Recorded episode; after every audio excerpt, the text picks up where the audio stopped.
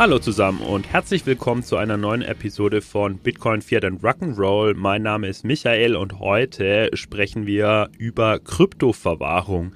Dazu haben wir uns einen ganz starken Gast eingeladen, nämlich die Kathi. Sie leitet Advisory bei Metaco, einem Technologieanbieter für institutionelles Digital Asset Custody. Sie arbeitete zuvor zehn Jahre in der Beratung im Kapitalmarktumfeld und hat Finanzinstitute in den Themen Geschäfts- und Betriebsmodelle unterstützt. Seit 2018 fokussiert sie sich auf digitale Assets oder Kryptowerte, was Anlageinstrumente, Zahlungsmittel wie auch die Verwahrung dieser digitalen Werte umfasst. Sie hält regelmäßig Vorlesungen an Hochschulen und ist Teil von globalen Industrieverbänden zum Thema Blockchain im Finanzsektor. Kathi, herzlichen Dank für deine wertvolle Zeit und willkommen bei uns. Vielen Dank. Hallo Michael. Ja, jetzt fragen sich unsere Zuhörer natürlich, warum reden wir genau heute über Kryptoverwahrung? Ich denke, es gibt drei Gründe, warum wir das genau heute, genau jetzt wieder tun sollten. Einer davon ist sicherlich äh, das FTX-Debakel und ähm, die, die Schnittmenge zum Thema Verwahrung dazu. Wie hat denn das FTX-Debakel gezeigt, dass FTX möglicherweise gar keine echte Verwahrung angeboten hat? Ja, da sprichst du direkt einen spannenden Punkt an. FTX ist natürlich ein spannendes, nicht nur lustiges Beispiel, hat sehr große Wellen geschlagen und ich erwarte auch, dass dies noch viel Postmortem-Analysen mit sich bringen wird. Wichtig zu verstehen bei dem ganzen Thema ist, dass bei FTX ist das eigentlich kein technologisches Problem von Blockchain. FTX hat schlichtweg durch Betrug geglänzt. Sie haben das Grundprinzip der Verwahrung vergessen nämlich dass man Kundenanlagen dem Kunden nicht wegnimmt, sondern dass die dem Kunden gehören. Und sie haben entsprechend Kundengelder und Kundenanlagen vermischt und diese nicht separat und ausgesondert aufbewahrt. Sie haben das Ganze weiterverwendet für Investitionen und sie haben also die Kundengelder an andere Firmen ausgeliehen und die Investitionen wurden dann durch Drittparteien getätigt. Der ganze Betrug hatte jedoch nichts damit zu tun, dass FTX eigentlich eine Handelsplattform für Kryptowährungen ist. Denn die Blockchain-Technologie hatte mit dem Ganzen, was im Betriebsmodell falsch lief und in der Risikobetrachtung ähm, innerhalb von FTX falsch lief, gar nichts zu tun. Und interessant ist auch, dass bestehende Gesetze und Regulierungen für solche Betrugsfälle eigentlich seit langem existieren. Wir sprechen ja hier nicht über etwas Spezifisches für digitale Assets, sondern wir sprechen von unlauteren Geschäftspraxisen einer Firma, die eigentlich bereits seit langem reguliert sind im Finanzsektor. Und ein Fazit davon ist sicherlich, verwahrte Kundengelder müssen separiert aufbewahrt werden, wie das zum Beispiel Banken oder andere Finanzinstitute seit langem, seit Jahrzehnten bereits machen. Top. Das heißt, ähm, genau jetzt nach dem FTX-Debakel ist genau der richtige Zeitpunkt, sich nochmal ganz genau zu überlegen, ob Exchanges überhaupt wirklich Verwahrung darstellen und wenn ja, ob sie diese auch wirklich ordentlich technologisch und im Betriebsmodell abbilden. Ein zweiter Grund, warum wir genau heute über Verwahrung sprechen sollten, ist Regulierung. Da hat sich ja einiges im Space getan. Die USA zerfleischt sich gerade ein bisschen selber, was Regulierung betrifft, unter Gary Gensler und der SEC. In Europa haben wir einen ganz starken Schritt nach vorne gemacht mit der Markets in Crypto ähm, Assets Verordnung. Ja, wo stehen wir denn heute bei der Regulierung von Verwahrung? Ja, du hast gerade einen, einen, wichtigen Punkt schon vorweggenommen. Ähm, vorweg möchte ich zuerst einmal ein kleines Kränzchen winden für die EU, die mit Mika wirklich einen tollen Schritt gewagt hat. Natürlich ist nicht alles einwandfrei und perfekt definiert, wie ich das natürlich auch nicht finde. Aber wenn wir einen nachhaltigen Finanzmarkt mit neuen Strukturen aufbauen wollen, brauchen wir vor allem als erstes zuerst regulatorische Sicherheit. In dieser Richtung macht die EU einen riesigen Schritt mit der Mika voraus. Denn als einer der größten Wirtschaftsräume der Welt legt sie damit den Grundstein für eine, sich, einen sicheren Aufbau eines Finanzmarktes. Und für die verbesserungsfähigen Themen finden wir bestimmt bald Diskussions- und Definitionsforen, wo wir über eine verfeinerte und ausgeweitete Auflage der Mika sprechen können in einer zweiten Version. Nun aber zum Inhaltlichen. In einigen Ländern, wie zum Beispiel Deutschland, ist die Verwahrung von Kryptowertpapieren bereits seit einiger Zeit erlaubnispflichtig. Was wir jetzt aber mit der Mika haben, ist, dass die Kryptoverwahrung europaweit eine regulierte Kryptodienstleistung wird. für welche man, bevor man sie anbietet, jeweils zuvor beim lokalen Regulator eine Lizenz einholen muss. Und mit der Lizenz gibt es auch eine Reihe an Spezialpflichten, die das Institut erfüllen muss, wenn man die Lizenz einerseits erhalten möchte während dem Bewilligungsverfahrensprozess und andererseits aber auch, wenn man effektiv nachher die Dienstleistungen anbietet. Das bedeutet zum Beispiel, dass die privaten Rechte von Kryptoverwahrkunden gestärkt werden gegenüber der Verwahrdienstleistern, indem Anforderungen an den Inhalt der Verträge zwischen dem Kunden und dem Dienstleister gestellt werden. Weiter wird auch der Verwahrer zur Segregierung von Kunden versus Eigenbeständen verpflichtet. Und das passt sehr gut zum ersten Punkt, den du erwähnt hast mit FTX. Das heißt, ähm, so etwas könnte unter einem Mika-regulierten Institut nicht mehr geschehen. Und als letzten wichtigen Punkt möchte ich noch die Unter Unterverwahrung erwähnen. In Zukunft muss eine Unterverwahrung dem Endkunden offengelegt werden. Das heißt, wenn ein Verwahrer Kryptowerte bei einem Drittanbieter verwahren lassen will, so muss er das seinem Endkunden gegenüber offenlegen und diesen darüber informieren. Und weiter muss auch die Drittpartei eine Lizenz unter Mika als Kryptoverwahrer vorweisen können. Mega gut. Jetzt haben wir schon zwei Gründe, warum wir heute über Verwahrung reden müssen, nämlich das FTX-Debakel und Regulierung. Ich glaube, es gibt noch einen dritten, nämlich ganz wichtig, die Nachfrageseite. Da gibt es jetzt zum einen natürlich die äh, Average Joes wie mich, ja, die halt äh, ihre bescheidenen Beträge in Kryptowährungen investieren und dann verwahren. Ich persönlich tendiere dann noch zu Self-Custody, weil ich mir das für meine kleinen, also weil ich es mir noch selber zutraue und die Beträge jetzt nicht so groß sind. Dann gibt es aber auf der anderen Seite natürlich die institutionellen Anleger, die die großen Beträge anlegen, die dann letztlich auf zur Massenadoption führen werden. Und da stellt sich natürlich die Frage, ob sich da im Nachfrageverhalten etwas verändert hat. Wenn wir jetzt zum Beispiel mal auf den Kryptosommer bis 2021 schauen und äh, dann nach heute vorspulen. Katrin, hat sich da irgendwas an der Nachfrage von institutionellen Anlegern nach Verwahrung verändert? Ja, ich kann mich noch gut daran erinnern, als wir vor fünf, sechs Jahren bereits über breite Massenadoption in sehr schnellem Gange von digitalen Assets gesprochen haben. Es hat sich dann doch herausgestellt, dass eine industrieweite Veränderung komplexer ist und länger braucht, als wir uns das zuerst gedacht oder vielleicht auch erhofft haben. Was wir heute beobachten, ist, dass die Nachfrage nach institutionellem Custody wächst. Und das hat verschiedene Gründe oder verschiedene grundlegende Faktoren. Einerseits wiederum klar helfen klarer werdende regulatorische Leitplanken. Die Anleger wissen immer klarer, wo sie überhaupt investieren dürfen, wer welche Services anbieten darf, wo sie zuverlässige Regulierungsgrundlagen finden und so weiter. Andererseits ist aber auch sichtbar, dass digitale Assets hier sind und hier bleiben werden und nicht einfach wieder in der Versenkung verschwinden werden.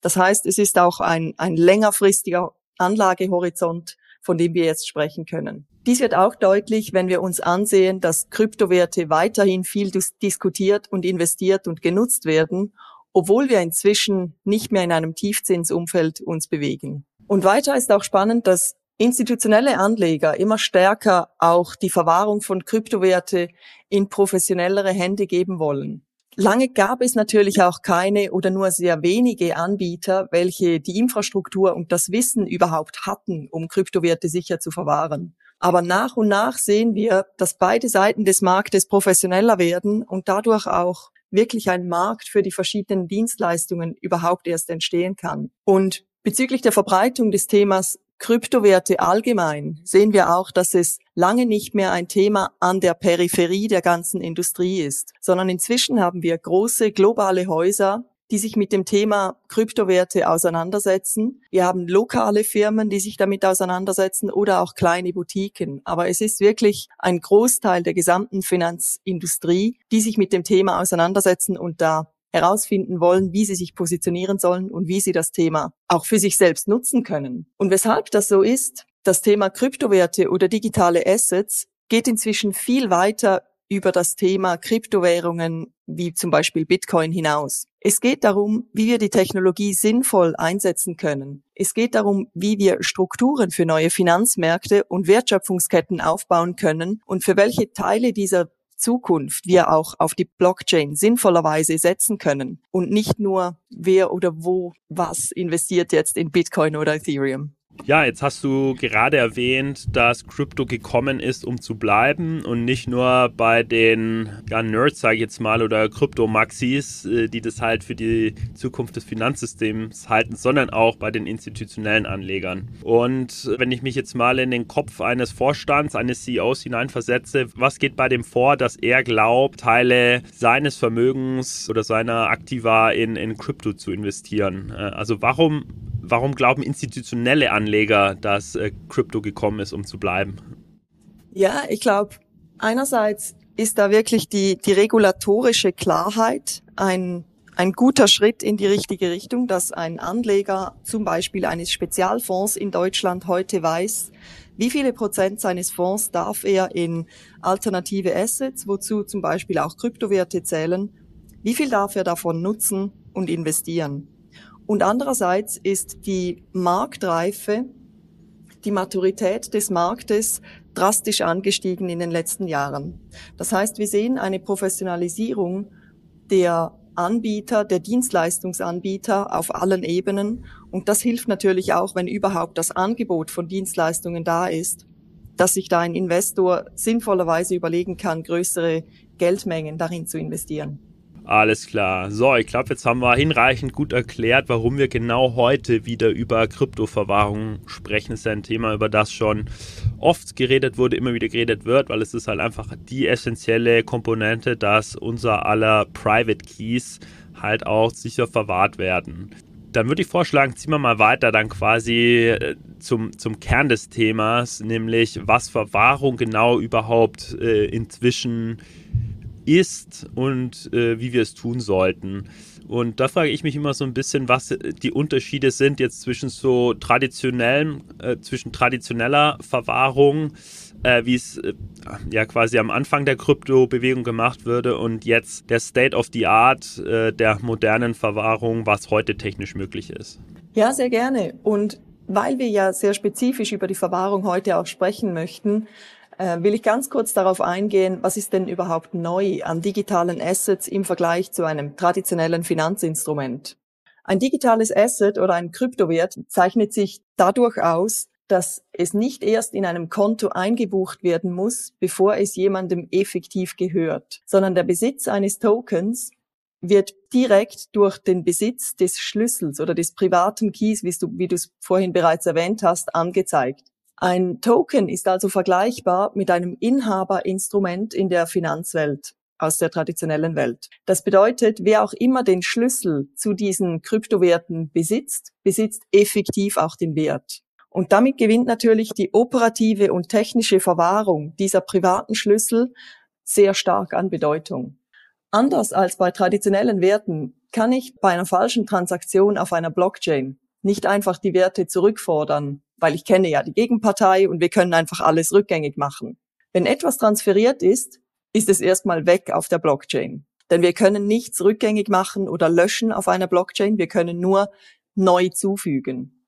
Das heißt, wenn man etwas zurückfordern muss, gelingt das nur durch eine entsprechende Gegentransaktion, die dann ausgelöst werden muss, um die Werte von der Gegenpartei, wo man das hinversetzt hat, wieder zurückzukriegen. Weiter hat man auch nicht mehr gleich lange Zeit, zwischen der Auslösung einer Handelsaktivität und der effektiven Ausführung oder dem Settlement, wie das häufig genannt wird, um anfällige Fehler zu beheben. Somit muss man als Verwahrdienstleister auf neue Dinge besonders viel Wert legen. Erstens, das Schlüsselmanagement muss technisch wie auch operativ sehr sicher aufgebaut werden, sodass die privaten Schlüssel nicht verloren, gestohlen oder bösartig genutzt werden können. Und zweitens müssen die internen Abläufe zum Beispiel innerhalb einer Bank, genau darauf ausgelegt werden, dass die nötigen Prüfungen von Transaktionen passieren, bevor die Transaktion effektiv aufgegeben wird und die Blockchain tangiert. Denn wenn eine Transaktion erstmal auf der Blockchain abgebildet ist, lässt sich das nicht mehr rückgängig machen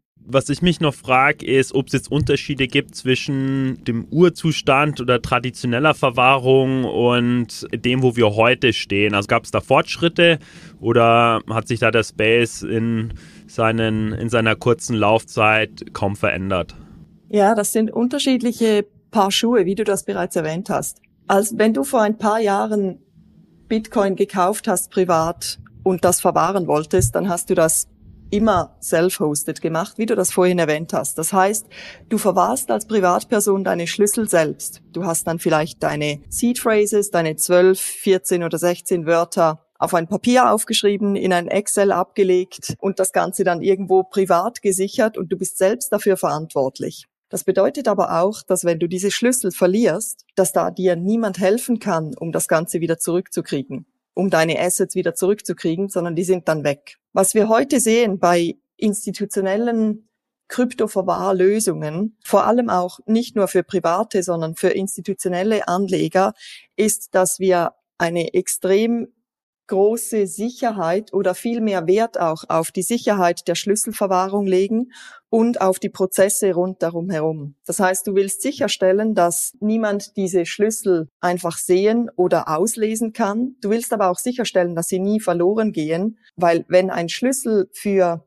ein Blockchain-Asset verloren gehen, die kannst du nicht mehr wiederherstellen. Das sind komplexe Zahlenfolgen, die das Ganze ausmachen. Und du willst sicherstellen, dass diese nicht verloren gehen, damit du deinen Anlegern, die das Ganze bei dir verwahren als professioneller Verwahrungsanbieter, dass du einerseits die Schlüssel sicherstellst und auch sicherstellst, dass diese nicht ähm, irgendwie anderweitig genutzt werden können von anderen Anbietern oder von anderen bösartigen Mitbetreibern so, oder Mitarbeitern. Das heißt, wir sehen eine Professionalisierung im Handling von Schlüsseln selbst, wie die aufbewahrt werden, aber auch im Management der Schlüssel, wie sie genutzt werden.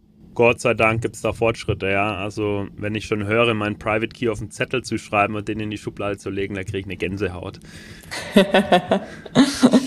Ja, ich meine, wir standen ja alle schon vor der Entscheidung, äh, wie wir unsere Verwahrung letztlich gestalten. Äh, unsere, also eure Kunden, unsere Kunden äh, natürlich auch. Ich stolper da immer über Hosted Custody, Sub Custody und Self Custody. Für mich privat habe ich mich jetzt noch für Self Custody entschieden, aber ja, mal gucken, ob ich mich da umentscheide. Aber um mich umentscheiden zu können, ja, muss ich ja auch äh, die anderen Optionen gut verstehen. Insofern wäre es mega hilfreich, wenn du uns allen vielleicht mal die Unterschiede zwischen Hosted Custody, Sub-Custody und Self-Custody erläuterst. Sehr gerne. Ähm, ich möchte da kurz darauf eingehen, was die verschiedenen Begrifflichkeiten überhaupt bedeuten. Du hast es bereits erwähnt. Self-Custody heißt eigentlich, wenn du als Privatperson oder auch als institutioneller Anleger dir selbst die, die Bürde auferlegen willst, um das so zu, zu formulieren mal, dass du die Schlüssel selbst verwahrst und diese auch selbst nutzen möchtest. Das bedeutet, die ganzen Möglichkeiten, aber auch die ganzen Pflichten, die damit einhergehen, liegen bei dir selbst. Eine andere Möglichkeit ist natürlich, dass du zu einem Drittanbieter wie einer Bank oder einem Finanzinstitut gehst, um das dann da verwahren lassen zu können. Und da möchte ich auf zwei kurze Themen eingehen, wie eine Bank das überhaupt ihr Betriebsmodell aufstellen kann, um so etwas zu bewerkstelligen. Stellen wir uns kurz eine Bank vor, die in Zukunft Kryptowerte verwahren möchte. Das bedeutet, sie möchte eine Kryptoverwahrlizenz beantragen in Zukunft unter Mika in, in Europa und entsprechend diese Services dann dir oder mir oder einem institutionellen Anleger als Kunden anbieten, diese Services. Dann gibt es verschiedene Möglichkeiten, wie sie intern das Ganze aufstellen kann. Grundsätzlich muss sich die Bank fragen, möchte sie die Fähigkeiten, um die Services aufzubringen, selbst aufbauen oder auslagern. Sie kann diese Fähigkeit von anderen Serviceanbietern kaufen. Das heißt, sie geht ein Unterverwahrverhältnis mit einem anderen Kryptoverwahrer ein und kauft die Verwahrleistungen von diesem Anbieter ein und bietet diese dann ihren eigenen Kunden wieder an. Dies würden wir in klassischen Finanz- Sektor als Subcustody bezeichnen. Somit muss die Bank dann nicht die effektiven operativen und technischen Prozesse selbst aufbauen. Sie muss aber ihren Unterverwahrer prüfen und damit da alles mit rechten Dingen zu und her geht, sie muss quasi das Outsourcing, also die Auslagerung von Dienstleistungen überprüfen. An dieser Stelle eine ganz kurze Klammerbemerkung. In Zukunft muss dieser Unterverwahrung ebenfalls ähm, eine Mika-Lizenz haben in Europa. Klammer geschlossen. Als zweite Möglichkeit kann die Bank die Fähigkeit, die Kryptowerte zu verwahren, selbst aufbauen. Das heißt, sie baut sich die technischen und operativen Fähigkeiten im eigenen Hause auf. Das bedeutet, heute typischerweise, dass die Bank sich dann eine technische Lösung für die Schlüsselverwahrung und idealerweise auch für die Orchestrierung und die Governance dieser Schlüsselverwahrung als Software einkauft von einem Technologieanbieter und dann diese technische Lösung in ihren Betrieb einbaut und darum herum die Prozesse aufbaut. Das ist eigentlich die Hauptbetriebsmodellentscheidung, welche ein Finanzunternehmen treffen muss in Bezug auf Kryptoverwahrung. Möchte ich die Fähigkeit und die Kenntnisse selbst aufbauen oder möchte ich dies auslagern? Ja, und der Vollständigkeit halber sollten wir jetzt noch aufführen, dass man natürlich sowohl das Technologiestack als auch die Fähigkeit einfach selber aufbauen kann als Unternehmen. Was ich durchaus noch beobachte im Markt äh, und wovon ich auch irgendwie stark abraten würde, weil ich meine, Unternehmen, eine Leitidee ist ja in der Unternehmensführung, äh, fokussiere dich auf deine Kernkompetenz, lagere alles andere aus. Und aus dem Grund lagern Unternehmen ja zum Beispiel ihre ERP-Software, zum Beispiel ein SAP aus oder Oracle oder Microsoft, also entsprechende ERP-Software. Und ich finde, das Gleiche sollte bei Krypto-Verwahrung der Fall sein. Insofern wollte ich nur noch mal der Vollständigkeit halber anfügen, dass natürlich können Unternehmen auch selber diese Fähigkeit aufbauen, also eigentlich ihre eigene Software und Tech-Stack aufbauen, aber warum, ja, wenn es halt mit Hosted Custody und Sub Custody da Möglichkeiten zur Auslagerung gibt. Vielleicht wollen wir mal einen Blick auf die Anbieterlandschaft richten. Ich frage mich da mal, welche verschiedenen Arten es von Technologieanbietern gibt. Einer davon ist ja Metaco und welche Unterschiede zwischen denen bestehen. Ja, absolut. Es gibt meiner Meinung nach zwei wichtige Komponenten, die zu beachten sind. Einerseits geht es darum, wie vorhin bereits kurz erwähnt, die privaten Schlüssel, mit welchen Blockchain-Transaktionen überhaupt erst ausgelöst und ermöglicht werden, so sicher wie nur irgendwie möglich aufzubewahren. Das bedeutet, dass die Schlüssel geschützt sind, vor allem vor Diebstahl oder Verlust. Denn wenn die Schlüssel weg sind, sind auch die Kryptowerte weg. Und dazu gibt's ja auch den bekannten Spruch Not your keys, not your assets. Dem kann ich nur hundertprozentig zustimmen. Als zweite Komponente möchte ich aber anführen, dass die Prozesse und die Benutzung dieser Schlüssel durch eine sehr starke Governance geschützt werden müssen. Damit erst stellen wir sicher, dass die Schlüssel nicht falsch oder böswillig benutzt werden und so die Kryptowerte wegtransferiert werden, ohne dass wir das möchten. Und unterschiedliche Anbieter am Markt haben verschiedene Lösungen für beide Komponenten. Aber ich glaube, wir gehen zuerst kurz auf den ersten Punkt der effektiven Schlüsselverwahrung ein und was die wichtigsten zwei Methoden dafür sind. Das ist nämlich HSM und MPC. HSM steht für Hardware Security Module und heißt, dass die Schlüssel in einem sicheren Modul aufbewahrt werden, welches speziell dafür gemacht ist, sensitive Daten sicher zu verwahren und unautorisierten Zugriff zu verhindern. Das ist keine neue Technologie. Banken arbeiten seit vielen Jahren oder ja Jahrzehnten überhaupt mit dieser Technologie und wir haben zum Beispiel auch im Zahlungsverkehr, zum Beispiel in der Dachregion, Systeme, welche seit langer Zeit mit HSM-Technologie arbeiten. Anderweitig, MPC steht für Multi-Party Computation. Das heißt, dass wir einen Schlüssel nicht an einem bestimmten Ort aufbewahren, sondern den Schlüssel aufteilen und an verschiedenen Orten die Teilschlüssel, häufig werden diese auch Key Shards genannt, sicher aufbewahren. Um eine Signatur mit dem Schlüssel dann durchzuführen, unterzeichnen die verschiedenen Teilschlüssel separat eine Transaktion, sodass der Gesamtschlüssel eigentlich nie als Einheit zusammenkommt, ohne dass effektiv etwas transferiert werden muss. Natürlich finde ich, dass wir bei Metaco das beste Zusammenspiel zwischen verschiedenen Komponenten von Governance und Schlüsselverwahrsystemen haben. Aber das liegt natürlich immer im Auge des Betrachters.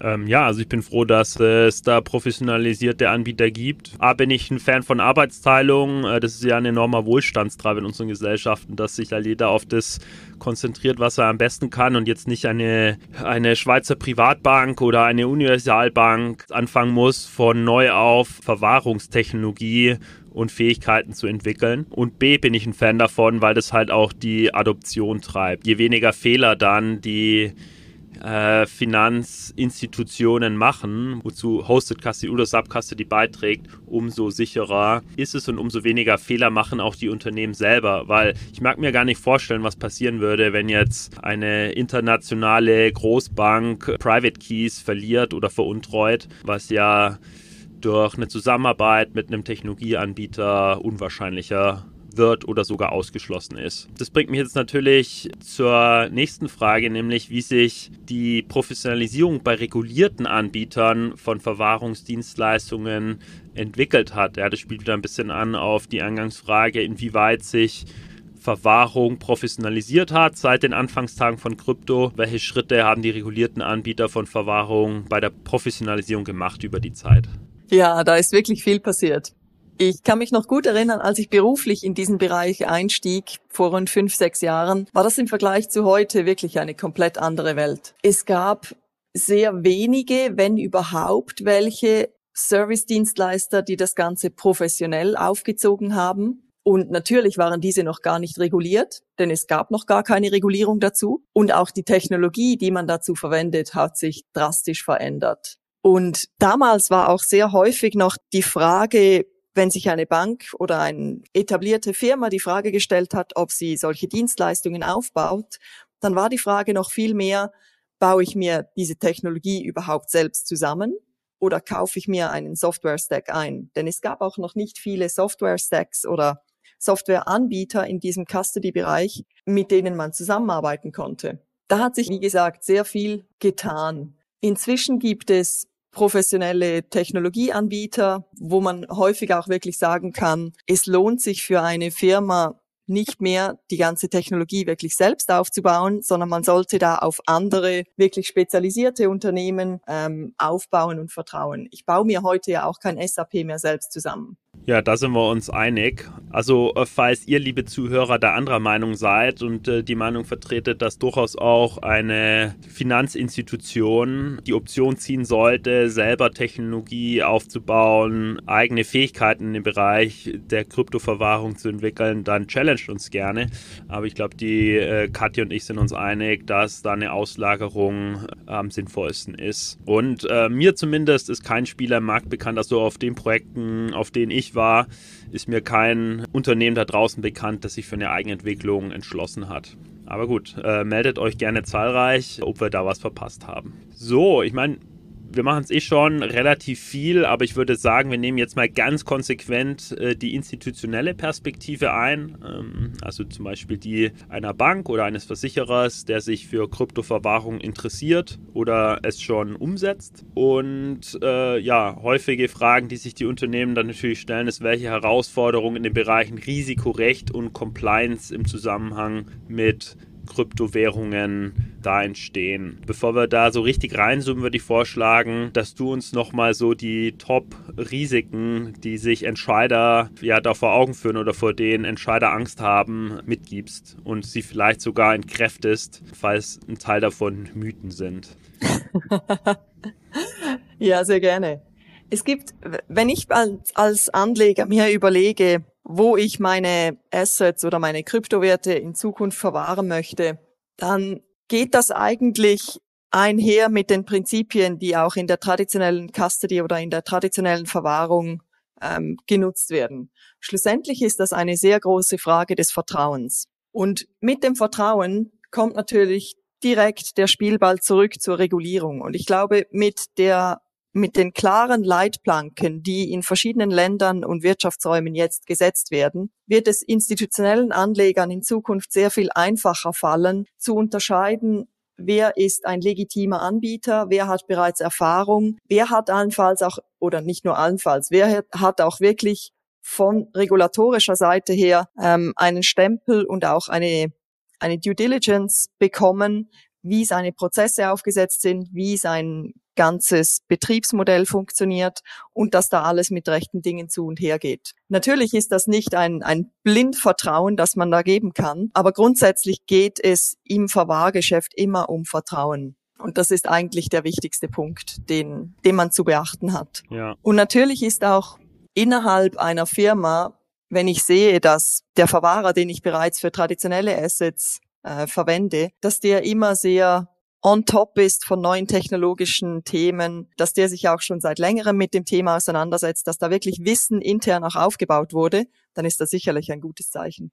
Ja, was mich hat aufhorchen lassen, ist das Wort Vertrauen. Ähm, denn ja, ein Leitgedanke der Kryptoszene ist ja äh, Trustlessness oder Vertrauenslosigkeit, also dass eben kein Vertrauen benötigt ist. Und machen wir als Community nicht einen Fehler, dass wir jetzt am Anfang, wo wir es noch einigermaßen frei gestalten können, wieder auf Vertrauen setzen. Also das Vertrauen einer Bank in einen Verwahranbieter. Klar, man kann eine, also die Bank zum Beispiel kann eine Due Diligence machen auf den ähm, Custody-Anbieter, äh, soweit es eben ermöglicht wird und erlaubt ist. Der, der Kryptoverwahrer kann sich zertifizieren lassen, prüfen lassen, aber es ist halt immer noch ein das, das Restrisiko oder Counterpart, äh, Counterparty-Risk dabei, dass der Verwahrer Fehler macht. Und ist es nicht ein Fehler von Anfang an, äh, da wieder Vertrauen reinkommen zu lassen? Ja, das ist natürlich ein, ein interessantes Zusammenspiel zwischen einerseits möchten wir selbst entscheiden und selbst in der Hand halten und andererseits möchten wir die Dinge sehr einfach und auch convenient haben. Und ich glaube, das ist ein, eine Balance, die gefunden werden muss ähm, in vielen Teilen unserer Gesellschaft und ganz spezifisch auch im Blockchain-Bereich. Natürlich kann ich mir selbst die Schlüssel zumuten und selbst die ganze Verwahrung bei mir halten. Ich muss mich halt einfach fragen, wem vertraue ich mehr? Habe ich Vertrauen an mich selbst, dass ich meine Vermögenswerte und auch ähm, Themen wie Disaster Recovery etc. selbst abdecken kann, äh, dass wenn wirklich etwas passiert, dass ich da mir selbst vertraue. Oder gibt es professionelle Anbieter, die sich um solche Themen kümmern sollten? Ich glaube, das ist schlussendlich jedem selbst überlassen. Ich für mich persönlich habe entschieden, dass ich das mir nicht selbst zutraue, sondern dass ich da zu professionellen Anbietern gehen will und das auch tue. Aber das ist natürlich ein Spannungsfeld, zwischen dem wir uns bewegen. Wie viel Selbstkontrolle wollen wir versus wie viel Convenience wollen wir? Ja, und ich glaube, wir müssen an der Stelle auch differenzieren. Auf der einen Seite ähm, Vertrauenslosigkeit bei Transaktionen, die ja mindestens bei, äh, also bei, bei Kryptowährungen sichergestellt sind. Das ist ja das Charmante an einer Bitcoin-Transaktion, dass sie trustless ist.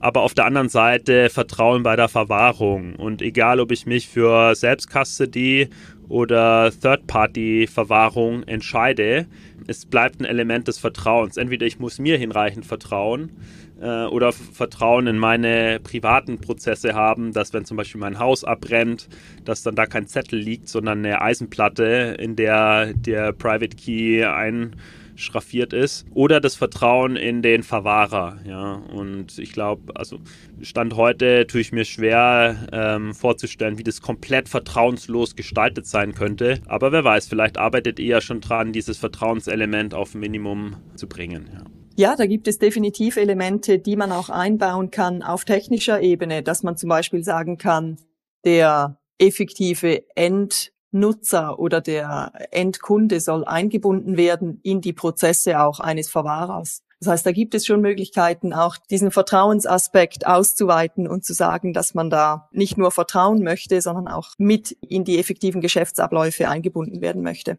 Sehr gut. Also alles, was Vertrauen äh, minimiert, finde ich gut. Es ist wichtig und es macht ja auch den Charme von Krypto irgendwo aus. Genau, und jetzt gehe ich gedanklich einen Schritt weiter. Nehmen wir an, also ein Unternehmen, ein Vorstand entscheidet sich, ein Kryptogeschäft aufzubauen und es wurde über Risikorecht Compliance nachgedacht. Und jetzt geht es um das Thema Verwahrung. Was sind denn jetzt so spezifische Kriterien oder Aspekte, die dann bei der Auswahl eines äh, Verwahrers zu berücksichtigen sind. Und dabei äh, insbesondere natürlich in Bezug auf das Anrecht auf die Vermögenswerte.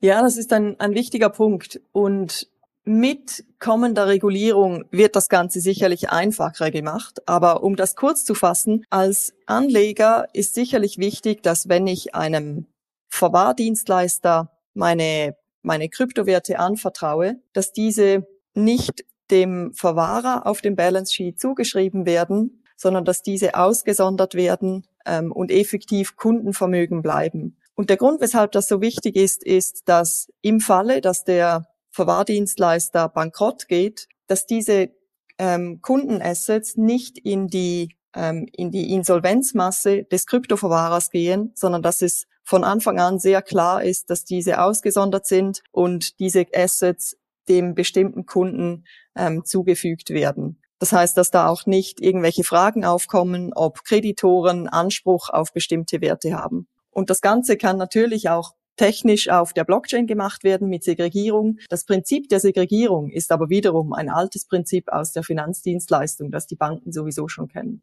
Ja, und jetzt ist es ja leider Gottes so, dass äh, wenn man ein globales Crypto-Play spielen möchte, als Unternehmen man sich vielen verschiedenen Jurisdiktionen ausgesetzt sieht. Wie gehen denn institutionelle Anleger mit diesen unterschiedlichen rechtlichen Rahmenbedingungen um? Also muss man sich dann an jedes Land einzeln anpassen. In Europa ist es ja Gott sei Dank so, dass man unter der Mika, äh, wenn man in einem äh, EU-Mitgliedstaat äh, eine Mika-Lizenz hat, dass dann äh, das Kryptogeschäft dann in allen EU-Ländern ausrollen kann.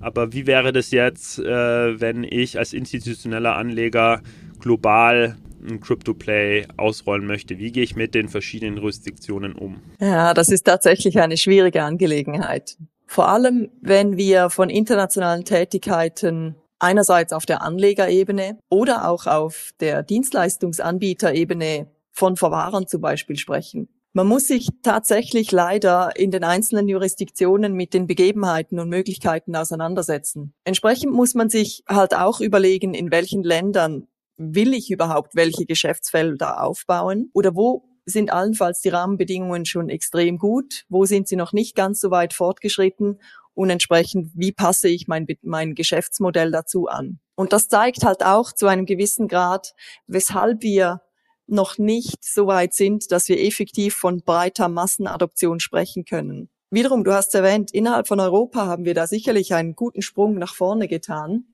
Um aber wirklich reibungslose Geschäftsmöglichkeiten global aufzubauen, braucht es noch mehr. Und zwar einerseits internationale Zusammenarbeit in Bezug auf rechtliche und regulatorische Rahmenbedingungen, auch außerhalb Europas oder innerhalb Europas, auch mit der Schweiz. Aber auch Einigungen über operative und technische Standards sind nötig innerhalb der Industrie. Denn erst wenn wir sicherstellen können, dass alle vom gleichen reden, wenn wir die gleichen Ausdrücke benutzen und dass auch Standards geschaffen werden. Erst dann können wir von effizientem und Industrie, industriell abgewickelten äh, Prozessen sprechen, wo wir dann auch effektiv von Massenadoption äh, sprechen können. Ja, dann äh, hoffen wir darauf, dass sich die Schweiz der Mika-Verordnung anschließt, dass die USA bei der Regulierung hinmacht und die USA-Regulierung äh, möglichst nah an der Mika ist. Das ist ja auch ein schöner Effekt. Dadurch, dass die EU immer so fleißig und auch wirksam reguliert, äh, gilt sie ja als Exporteur von Regulierung. Und ja, wenn, also ein Szenario ist ja durchaus, dass sich die USA einfach entscheidet, die Mika äh, mit Anpassungen zu replizieren. Und dann äh, wäre es natürlich äh, ein großer Schritt getan, wenn schon mal die EU und die USA nah beieinander sind, was Regulierung betrifft. Hoffen wir darauf. Absolut. Ja, und ich würde sagen, jetzt zoomen wir mal so richtig rein in den täglichen Ablauf eines äh, institutionellen Anlegers und die, die Verwahrung von Kryptowährungen. Welche operativen Aspekte sind denn jetzt letztlich wichtig, dass es effektiv und effizient ist? Worauf muss ich Tag für Tag achten bei der Verwahrung von Kryptowährungen? Es gibt einige Themen, welche unsere regulierten Finanzdienstleister bereits bestens kennen aus dem traditionellen Geschäft, die genauso auch für Kryptowerte gelten und angewendet werden müssen. Denken wir da zum Beispiel an Notfallwiederherstellungsprozesse, Themen wie Kunden-Onboarding mit entsprechenden Know Your Customer oder Geldwäschereikontrollen.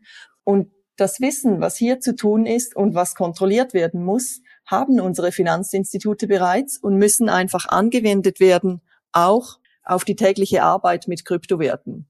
Dann gibt es aber auch Aspekte, die natürlich neu sind im Umgang mit Kryptowerten. Zum Beispiel, wenn wir beim Thema Geldwäscherei bleiben, ähm, das ist nicht, dass ich die Geldwäscherei effektiv beachten muss und dazu Kontrollen einführen muss, sondern das sind die Werkzeuge und Systeme, wie ich diese Kontrollen durchführen kann und wie ich auch unterstützt werde. Und es ist deshalb wichtig, internes Wissen in den einzelnen Abteilungen aufzubauen. Sprechen wir von Risiko, von Compliance oder auch von, vom regulatorischen, rechtlichen her. Denn dann können die operativen Strukturen genau angepasst werden und neu definiert werden und müssen nicht äh, komplett neu erfunden werden. Denn erst wenn ich verstehe, was sind denn die Unterschiede und was sind allenfalls auch die Ähnlichkeiten zwischen digitalen und traditionellen Assets, erst dann kann ich effizient beurteilen, was ich überhaupt anpassen muss.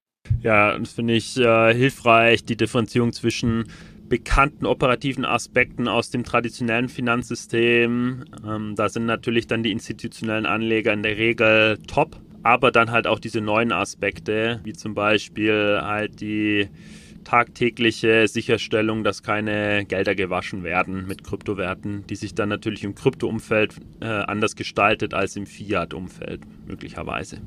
So, vielleicht als letzte Frage. Also angenommen, ähm, ein institutioneller Anleger hat sich entschlossen, generell ein Crypto Play hochzufahren, in äh, dieses Geschäftsfeld aufzubauen. Er hat sich für einen Verwahrer unter den genannten Kriterien ähm, entschieden, ähm, ist sich äh, ja, hat eine Position zu Risikorecht, Compliance entwickelt und also ist legal und compliant unterwegs und alle Risiken sind gemanagt aber wie kriege ich denn jetzt diese Verwahrdienstleistungen in meine bestehende Infrastruktur oder, oder Systeme integriert, technologisch? Weil, also ich denke da an das, ähm, an die acht äh, Nachkommastellen von äh, Bitcoin versus die zwei Nachkommastellen von Fiat-Währungen. Äh, oder ich denke halt an die prinzipiell ähm, andersartige Speicherung von Private Keys im Vergleich zu Fiat-Währungen wieder. Also wie kriege ich das technologisch überhaupt integriert? Das sind ja zwei ganz unterschiedliche Welten. Ja, absolut. Da sprichst du einen sehr, sehr häufigen Diskussionspunkt an ähm, zum Abschluss der heutigen Episode. Und vielleicht ganz kurz nehme ich einen Schritt zurück. Wir, wir sehen verschiedene Ansätze, wie das Thema Kryptoverwahrung überhaupt von, von Banken und Finanzdienstleistern angegangen wird. Einerseits gibt es den Ansatz, das Ganze als separate Geschäftseinheit aufzubauen. Das hat dann natürlich den Vorteil, dass man weniger an die alten Systemlandschaften gebunden ist und entsprechend auch weniger integrieren muss und sich dann komplett auf den Aufbau dieser neuen Fähigkeiten und Systemlandschaften fokussieren kann. Das heißt jedoch auch, dass man weniger auf die bewährte Systemlandschaft zurückgreifen kann für die Themen, welche nicht Kryptowerte spezifisch sind. Und das bedeutet natürlich auch, dass man allenfalls Redundanzen in gewissen Bereichen aufbauen muss. Das heißt, da habe ich zwar den Vorteil, dass ich Greenfield starten kann, muss dann halt aber auch damit leben, dass ich Greenfield alles aufbauen muss. Ähm, andererseits sehen wir einige Institute, welche die Verwahrung von Anfang an in ihre bestehende Dienstleistungslandschaft integrieren will und einen nahtlosen Auftritt auch nach außen dem Kunden gegenüber anstreben. Dies bringt eine engere Integration zwischen den neuen Komponenten und der bestehenden Landschaft mit sich und muss nicht zwangsläufig extrem komplex, komplex von Tag eins an sein.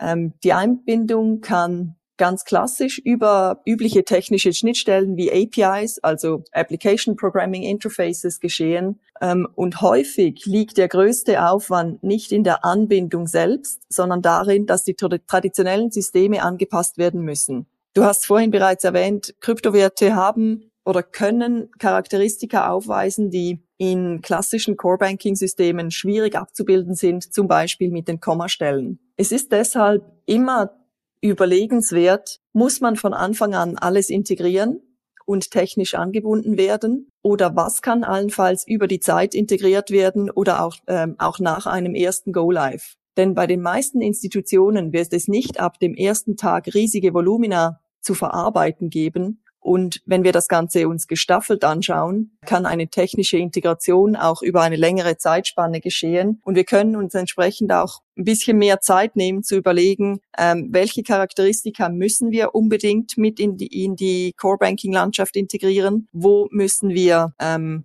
Workarounds bauen? Wo muss allenfalls eine Zusatzdienstleistung von anderen Anbietern in Kauf genommen werden? Denn es gibt absolut Dinge, die nicht gleich laufen wie in der traditionellen Welt und die muss man ähm, sauber durchanalysieren. Jetzt muss ich als Architekt natürlich dagegen halten, dass wenn nicht von Anfang an integriert wird, es nie passieren wird und genau dadurch historisch komplexe Systemlandschaften halt wachsen oder entstehen. Also ich würde argumentieren, dass wenn ein institutioneller Anleger ähm, also sich erstmal für eine Kryptoverwahrlösung innerhalb der existierenden Systemlandschaft entscheidet, aber sie nicht integriert, dass es dann in den nächsten 10, 15 Jahren auch nicht passieren wird. Ähm, hast du da andere Erfahrungen gemacht, dass dann äh, quasi zu Beginn auf der grünen Wiese ein frisches System aufgebaut wird, das noch nicht integriert ist, aber dann wenige Monate oder Jahre später dann angebunden wird? Nein, da, da pflichte ich dir natürlich bei. Was ich meine ist, das muss nicht von Tag eins an effektiv bereits integriert sein, aber natürlich muss die Planung und quasi die Integrationslandschaft architektonisch aufgebaut. Das, das Bild muss man vor Augen haben. Da bin ich völlig bei dir. Okay, also was du sagst, am Anfang halt experimentieren und klein aufbauen, aber auf der Roadmap, Implementierungsroadmap muss natürlich äh, das Zielbild verfolgt werden, ähm, technologisch integriert zu arbeiten. Absolut, denn auch nur so kann man sicherstellen, dass schlussendlich dem Endkunden gegenüber auch ein einheitliches Auftreten von allen verschiedenen ähm, Geschäftseinheiten geschehen kann. Ja, wunderbar. Ähm, ja, damit nähern wir uns dem Ende der Episode. Katrin, du hast es geschafft, einen bekennenden Selbstverwahrer zum Reflektieren äh, zu bringen, ob nicht wenigstens ein Teil äh, ja, meiner Position äh, vielleicht auch von institutionellen Anbietern, ähm, die dann vermutlich wiederum mit euch zusammenarbeiten, verwahrt werden sollte. Das ist ja auch kein Schwarz oder Weiß, ja. Es ist ja nicht nur Eigenverwahrung oder Fremdverwahrung, es kann ja auch eine Mischung sein, ja, dass man halt eine kleinere Position selber verwahrt, mit der man vielleicht sogar aktives Geschäft äh, betreibt, also äh, Trading, Lending, Staking und dann das, das Hotling mit Verwahrern ähm, betreibt. Äh, genau, also ich glaube, da muss ich nochmal meine Verwahrstrategie ein bisschen anpassen, weil äh, mit zunehmendem Wachsen der Position äh, wird man ja auch immer, äh, immer nervöser, es alles quasi auf der Cold Wallet zu Hause zu haben. Das ist absolut so. Ja, klasse. Dann äh, bedanken wir uns von Bitcoin, Fiat and Rock'n'Roll ganz herzlich für deine wertvolle Zeit und noch mehr für deine wertvolle Expertise. Es war sehr aufschlussreich und ja, ich freue mich dann auf äh, Nachfolgegespräche und wünsche dir eine gute Zeit, Katrin. Vielen Dank, das wünsche ich euch ebenfalls. Achtung, Disclaimer. Die Inhalte spiegeln die private Meinung der Hosts wider, dienen ausschließlich der allgemeinen Information und stellen keine Anlageberatung oder Kaufempfehlung dar. Es gilt, do your own research, informiert euch, bevor ihr Investments tätigt. Das alles findet ihr auch auf unserer Website unter www.bfrr.de/disclaimer.